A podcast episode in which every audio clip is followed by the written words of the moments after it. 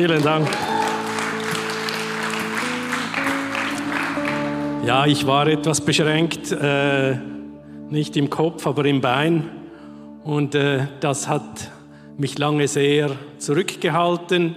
Über zwei Monate ging das einfach nicht weiter. Und jetzt habe ich wirklich den Eindruck, der Knick kommt, es geht aufwärts. Und ich glaube, es gibt so eine Predigt über den Knick, der kommen soll. Bei uns allen immer wieder heute Morgen. Mit dem Thema unbeschränkt. Ihr seht es schon dem Bild an. Ich möchte mit einigen Denkmustern aufräumen, die da bei unserer Verdrahtung funktionieren und uns immer wieder beschränken. Ich möchte auch einen biblischen Text dazu nutzen, denn diese Beschränkungen, die liefen schon zu biblischen Zeiten. Denn seit der Abwendung der Menschheit von Gott laufen hier komische Dinge. Und darum habe ich einen Predigttitel gewählt, der das auch ausdrückt. Darf ich die nächste Folie sehen? Genau. Ich glaube, es ist wichtig, dass wir uns wieder einmal bewusst werden, was hier alles automatisch abläuft. Das, ihr wisst ja, das ist mein Lieblingsthema. also, ich, ich, möchte eine Begebenheit in der Bibel ansehen, die ist bekannt, das ist eine ganz bekannte Geschichte und äh, es geht um einen jungen Mann und sein Selbstbild, wie er sich selber sieht und wie er über sich und seine Situation denkt. Wir sind im Richter Kapitel 6 und es geht um den jungen Mann Gideon. Und ich werde euch die Bibeltexte lesen und ich ermutige euch, in eine Kleingruppe zu gehen, weil da wird es nochmals äh, wiederholt und vertieft. Wir machen etwas Schnellzugstempo heute Morgen, aber ich bringe euch zu diesem Text hier. Wir steigen gleich steil ein. Es kam der Engel Gottes und setzte sich unter die Terebinte, das ist ein Baum, aus der man Terpentin gewinnen kann. Also der Engel kommt, setzt sich unter diesen Baum bei Ophra die Joasch gehörte, die Terebinte. Dessen Sohn Gideon war gerade dabei, Weizen in einer Kelter zu dreschen, um ihn vor den Midianitern in Sicherheit zu bringen. Was ist hier falsch? Schon im ersten Satz. Irgendwas stimmt hier nicht. Was macht er? Er drischt Weizen. Wo drischt er ihn? In einer Kelter. Wofür ist eine Kelter da? Es ist dafür Wein. Das ist ein Felsloch damals, in dem man Wein gestampft hat. Und was macht er da tief im Loch versteckt? Versucht er zu dreschen, um etwas Weizen in Sicherheit zu bringen. Denn ich möchte euch den Kontext lesen, warum er das macht. Die ersten sechs Verse von Richter 6. Von neuem taten die Israeliten, was Gott als böse ansah. Da lieferte er sie eben den Midianitern aus, sieben Jahre lang. Die Midianiter setzten ihn derartig zu, dass sich die Israeliten Felslöcher zurechtmachten, Höhlen und unzugängliche Plätze in den Bergen. Denn immer wenn sie ihre Felder bestellt hatten, kamen die Midianiter, mit den Amalekitern und Nomaden aus dem Osten und machten sich im Land breit. Sie vernichteten die Ernte bis zur Stelle, wo es nach Gaza geht und ließen nichts Essbares zurück. Sie raubten Schafe, Rinder und Esel. Mit ihren Herden und Zelten kamen sie wie Heuschrecken über das Land, verwüsteten alles. Sie und ihre Kamele waren nicht zu zählen. Die Israeliten wurden bettelarm durch sie und sie schrien zu Gott um Hilfe. Und jetzt ist die Hilfe da. Da ist dieser Engel. Können wir den nächsten Text lesen? Richter 6, 12. Der Engel zeigte sich ihm. es wäre ja eigentlich schon cool, wirklich zu wissen, dort wo ich bin, wo ich Schwierigkeiten habe, wo ich mich manchmal selbst verstecke, da sitzt wahrscheinlich ein Engel und schaut mir zu. Weil hier steht, und jetzt zeigt er sich ihm. Also der war da. Er zeigt sich ihm und sprach ihn an und sagt, du armer Kerl, es ist so schlimm, die Midianiter, die Amalekiter. Nein, was sagt er? Er sagt etwas Unglaubliches. Gott ist mit dir, du tapferer Held. Und der sagt, schaut auf, stellt euch vor da aus dem Loch und sagt, what? Was sagst du hier? Das ist doch absolut unmöglich. Es ist die radikal andere Sicht Gottes von uns, wenn wir unter Druck sind. Eine radikal andere Sicht. Und jetzt kommt eben die, das erste falsch verdrahtete Denkmuster von Gideon. Gideon 6, Vers 13. Gideon antwortet, ach mein Herr, das fängt ja schon gut an. Das kennt ihr, oder? Ach, wenn du wüsstest. Ach mein Herr, wenn Gott wirklich mit uns ist, warum hat uns das alles getroffen? Und wo sind denn alle seine Wunder, von denen uns unsere Väter erzählt haben? Aber jetzt hat er uns im Stich gelassen und ausgeliefert. Von Gott im Stich gelassen, den Feinden ausgeliefert.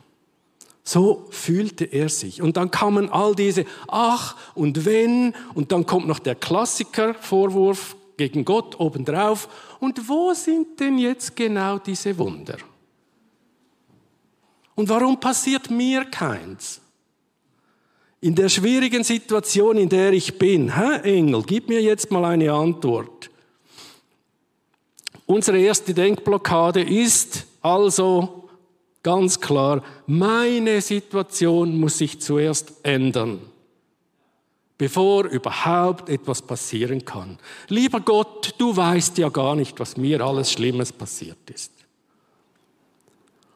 Und wir haben immer zuerst den Wunsch, ja, wenn das alles anders wäre, dann könnte ich auch. Und dann könnte ich vielleicht Gott dienen und der Kirche dienen und der Menschen dienen aber eigentlich blockiere ich Gott und die Kirche und die Menschen und mich selbst mit diesem Selbstvorwurf, den ich mir mache. Gott muss zuerst ein Wunder tun, ist die Anfrage. Okay, dann habe ich hier einen ersten Punkt. Jeder will ein Wunder, aber keiner will die Situation, in der man eins braucht.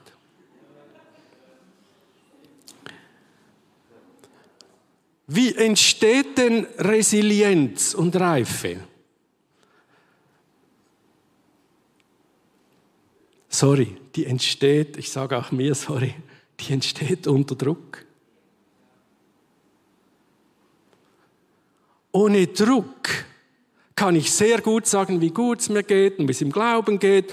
Und eigentlich habe ich ganz viele Stützen und Krücken. Und wenn Gott die wegnimmt und wenn Druck entsteht, dann kommt das zum Vorschein, dass ich denke, es muss zuerst in meiner Situation etwas passieren.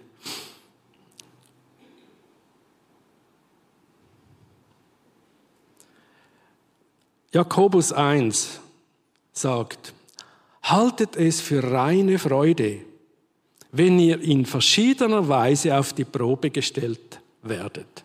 Habt ihr das schon mal gemacht? Yes, endlich Proben.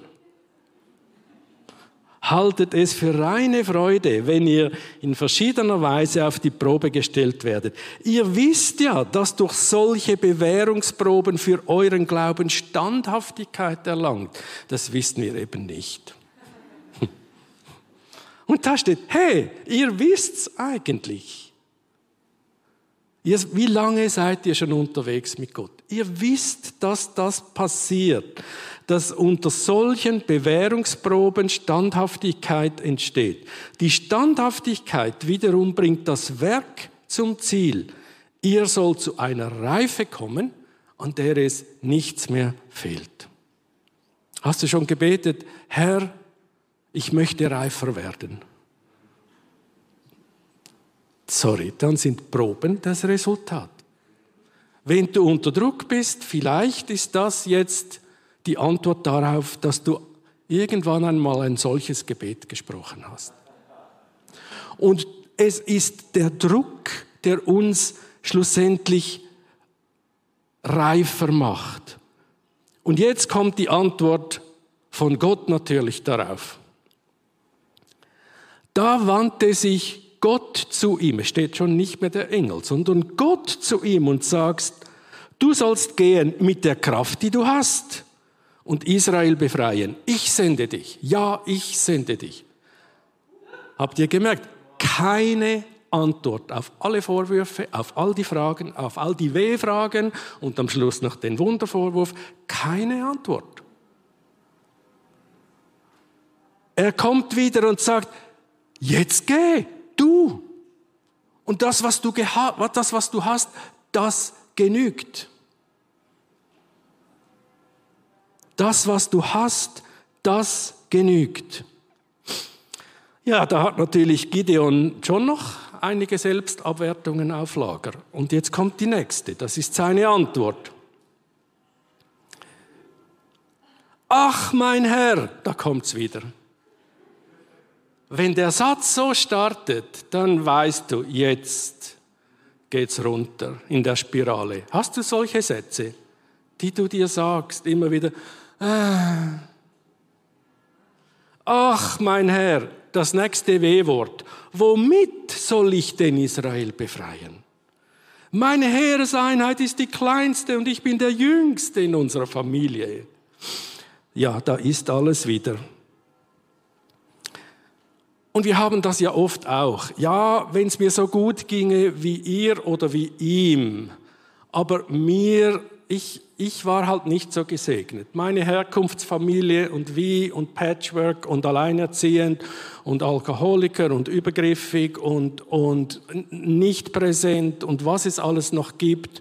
Und ich bin auch so, ich bin klein, ich bin nichts, ich kann nichts. Und das läuft immer wieder bei uns ab. Es sind einfach Automatismen, die sind da. Und D, das ist die nächste Denkblockade, die wir haben. Ich habe ja nichts zu bieten. Ich kann das nicht. Wann habt ihr das letzte Mal diesen Satz zu euch gesagt? Wahrscheinlich vor gar nicht so langer Zeit. Ich habe ihn mir unbewusst und dann bewusst und mit Janet heute Morgen gesagt. Genau das habe ich gesagt, ohne, es war mir gar nicht bewusst, dass ich eigentlich darüber rede. Was habe ich denn schon zu bieten heute Morgen? Und dann dachte ich mir, es darf doch nicht sein. da läuft sie ja bereits. Und es ist ja nicht so, dass das die schlimmsten Personen sind, die so denken. Es läuft einfach bei uns allen. Es kommt immer wieder. Das kann ich nicht irgendwo in der Arbeitswelt unter Druck, dass du etwas bieten musst, etwas fertigstellen musst, was auch immer. Das kann ich nicht. Das geht nicht. Ja, da möchte ich auch wieder einen Gegenpunkt setzen, mein Punkt zwei. Gott hat mehr Vertrauen in das, was in dir steckt, als du hast. Aber eben, es steckt. Es steckt in mir. Vielleicht müsste ich das mal rausziehen. Vielleicht hast du es auch versteckt. Oder du hast es weggesteckt. Mich braucht man ja nicht oder ich kann das nicht oder was auch immer. Ich, ich, das das habe ich schon einmal probiert das funktioniert nicht. Das sind so die, ähm, die Dinge, die wir uns sagen. Und das sind die limitierenden Gedanken. Und das sind genau diese ähm, Vorwürfe, die wir uns selbst die ganze Zeit machen. Das sind auch die heiligen Kühe, die wir haben.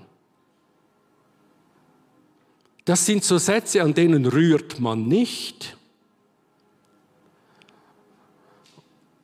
Und sie laufen bei uns ab. Und eigentlich bist du viel stärker, als du meinst. Gott sieht so viel mehr in dir, was in dir steckt und möchte, dass du das einsetzt und benutzt und nutzen kannst. Wenn Gott schon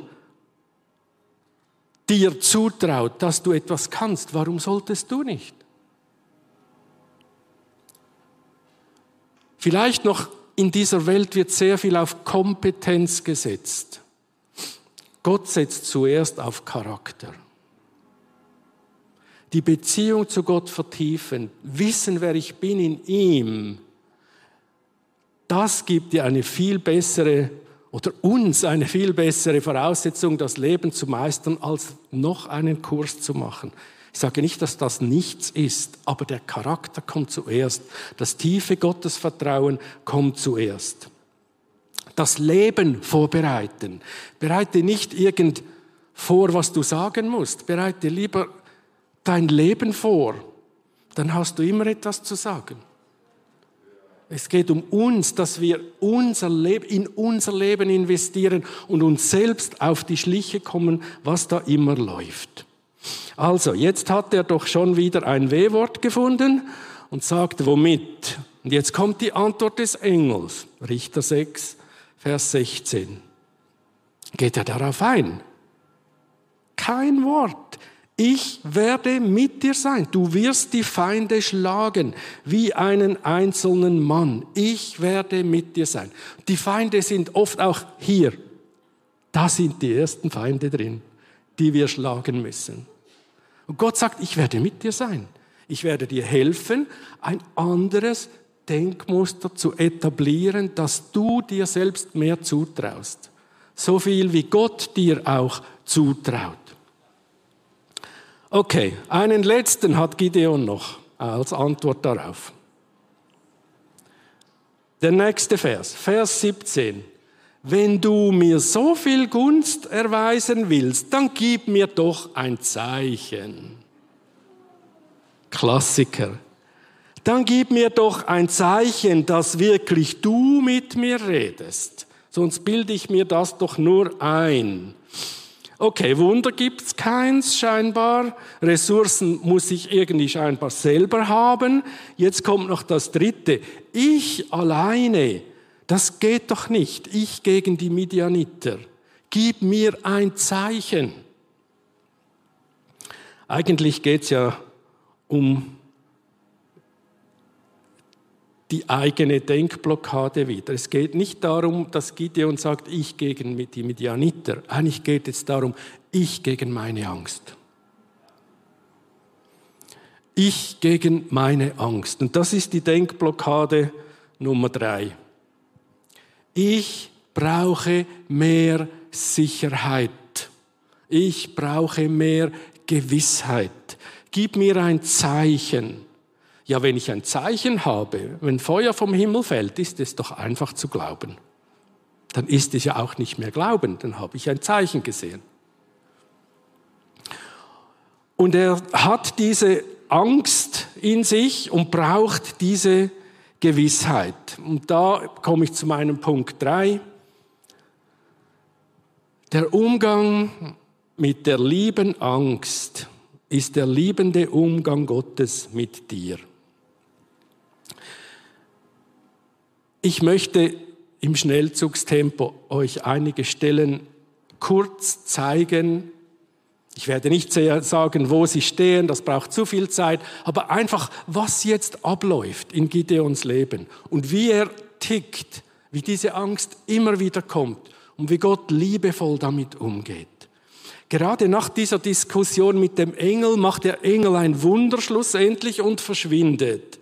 Und dann kommt wieder Gideon Gideon die Denkmuster. Gideon sah, dass es wirklich der Engel Gottes war und rief, wehe mir. Das ist wie, ach, oder? Wehe mir. Ich habe Gott gesehen, jetzt muss ich sterben. Und dann kommt der Engel wieder und sagt, Shalom, beruhige dich, hab keine Angst, du musst nicht sterben. Also das ist immer bei ihm drin. Okay, und jetzt, jetzt setzt Gott ein bisschen Forderung auf und sagt, okay, in der Nacht sagte er zu Gideon, nimm den Stier deines Vaters, das zweitbeste Tier aus der Herde, und mach aus dem, äh, aus dem Götzenbild Kleinholz, verbrenne es und opfere den Stier. Dann steht da, er tat es. Jedoch im Schutz der Nacht, weil er sich von den Angehörigen und den Männern der Stadt fürchtete. Immer noch mit Angst, aber er begann Gott zu glauben. Und dann ist es so, dass der Geist Gottes über ihn kommt und er ruft alle Männer zusammen gegen den Krieg. Das sind über 30.000 Leute, die er zusammenruft. Sie, sie kommen zusammen, währenddem sie zu ihm kommen, steht inzwischen, betete Gideon zu Gott und sagte, ich weiß, dass du versprochen hast, Israel durch mich zu befreien, aber gib mir doch bitte noch ein Zeichen. Dann sagt er, jetzt lege ich ein Schaffell aus und wenn der Tau da drauf ist, es ist, dann ist es nass und daneben trocken, dann weiß ich, dass es ein Zeichen von dir ist. Dann wird es Nacht, wird es Morgen, es ist genauso. Dann sagt Gideon zu Gott, sei mir nicht böse, wenn ich dich noch ein einziges Mal um ein Zeichen bitte. Und dann sagt er, hier ist nochmals das Fell, jetzt soll es umgekehrt sein. Am Morgen das Fell trocken und rundherum nass. Und da ist einfach der liebende Umgang mit Gott. Am nächsten Morgen war es auch so. Und Gott macht das, geht auf die Ängste ein und es ist immer wieder da. Und jetzt sagt er, okay, ich glaube, Gott ist mit mir. Mit seinem Riesenheer, 32.000 Mann, stellt er sich auf. Und jetzt kommt Gott und sagt zu ihm, Gott sagte zu Gideon, dein Heer ist zu groß. Was zu groß? Da draußen stehen 135.000 Mann und ich habe 32 und du sagst, dein Heer ist zu groß. Okay, jetzt hört, was Gott sagt. Lass im ganzen Lager ausrufen, dass alle, die Angst haben, nach Hause gehen. Wer würde zuerst gehen? Gideon. oder wir, genau, genau. da machten 22.000 Mann kehrt. Und der Gideon musste bleiben. Jetzt steht er da mit 10.000. Okay, 10.000. Gott, du machst das mit mir. Und jetzt sagt Gott, zu, zu Gideon, dein Heer ist immer noch zu groß. What? Und jetzt kommt wieder so etwas, so ein Filter. Am Schluss steht er da mit 300 Mann. Mit 300 Mann. Zu den anderen sagt Gott, die sollen nach Hause gehen. Und jetzt, jetzt kommt's. Jetzt gibt's Krieg. In der Nacht sagt Gott zu Gideon, greif das Lager dort unten an. Ich gebe es in deine Hand. Und jetzt müsst ihr hören. Wenn du aber Angst hast, schleich dich vorher mit deinen Burschen hinunter und hör dir an, was sie miteinander reden. Das wird dir Mut machen. Es ist einfach unglaublich liebevoll, wie Gott umgeht. Der sagt nicht, weg mit deiner Angst, jetzt wird Krieg gemacht. Nein, er, er geht liebevoll um, aber gleichzeitig kommt immer mehr Forderung auch. Und er sagt, es ist eine liebende, aber auch eine fordernde Liebe und Umgang, die Gott mit uns hat. Es braucht beides.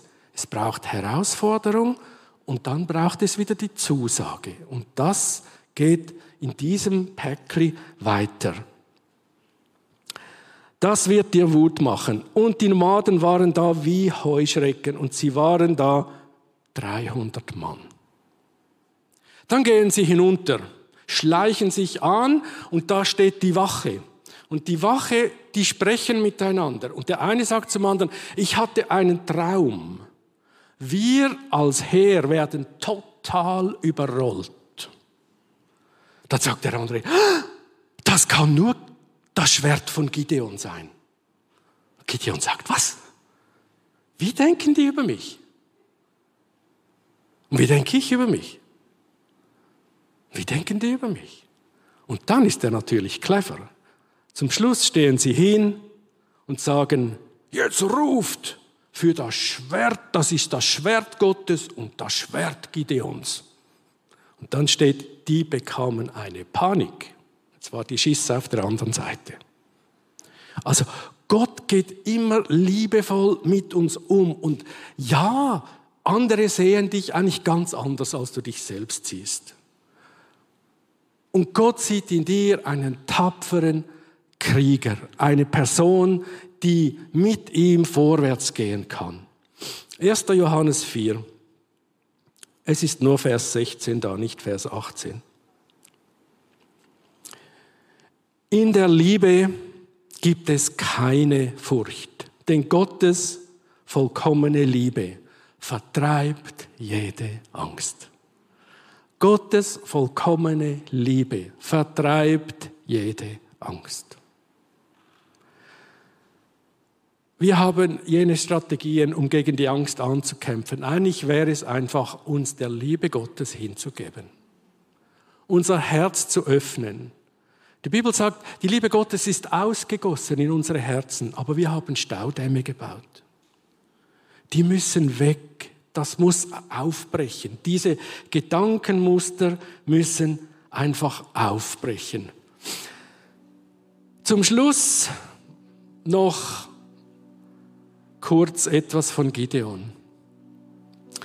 Dann geht da eine ganze Schlacht los, die Gideon schlussendlich gewinnt.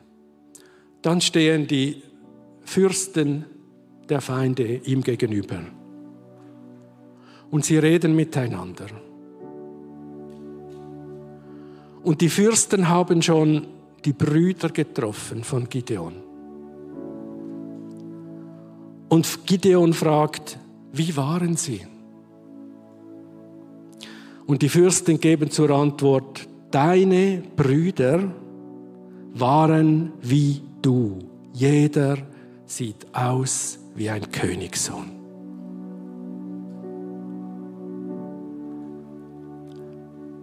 Du bist ein Königssohn. Du bist eine Königstochter. Wenn andere dich sehen, sehen sie in dir einen Königssohn, eine Königstochter. Nicht jemand, der sagt, ah, schaffe ich das? Die Einladung ist, dass wir uns einfach hingeben, der Liebe Gottes, dass wir Königskinder sind, dass wir Gottes Liebe zulassen in unseren Herzen, dass wir mutig vorwärts gehen, dass wir Türen probieren, die vor uns stehen, wenn du die ganze Zeit darauf wartest, dass es die richtige Türe ist, verbringst du dein Leben im Vorraum. Versuch die Türen, push through, probiere es aus. Königssohn, Königstochter, überwinde die Angst mit der Liebe Gottes. Sag, was zu sagen ist. Geh die Beziehung ein, die es braucht. Mach einen Schnitt, was einen braucht. Sei mutig, steh hin. Denn Gott ist mit dir und sagt zu dir, ich bin mit dir, du starker Held, du starke Heldin. Mach, was dran ist. Vielleicht musst du mal so machen und ah, da drin sind Ressourcen, die stecken fest. Und Gott glaubt an das, was in dir steckt, weil er es da reingetan hat. Und es ist unsere Pflicht, das zur Blüte zu bringen und mutig den nächsten Schritt zu machen. Und dazu lade ich euch ganz herzlich ein. Ich übergebe hier Michael.